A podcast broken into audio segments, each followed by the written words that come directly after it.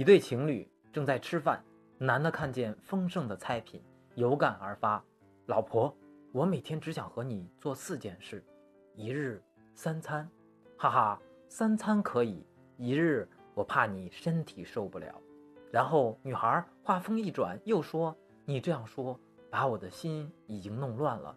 那你吃完饭打算什么时候再来弄乱我的床呀？”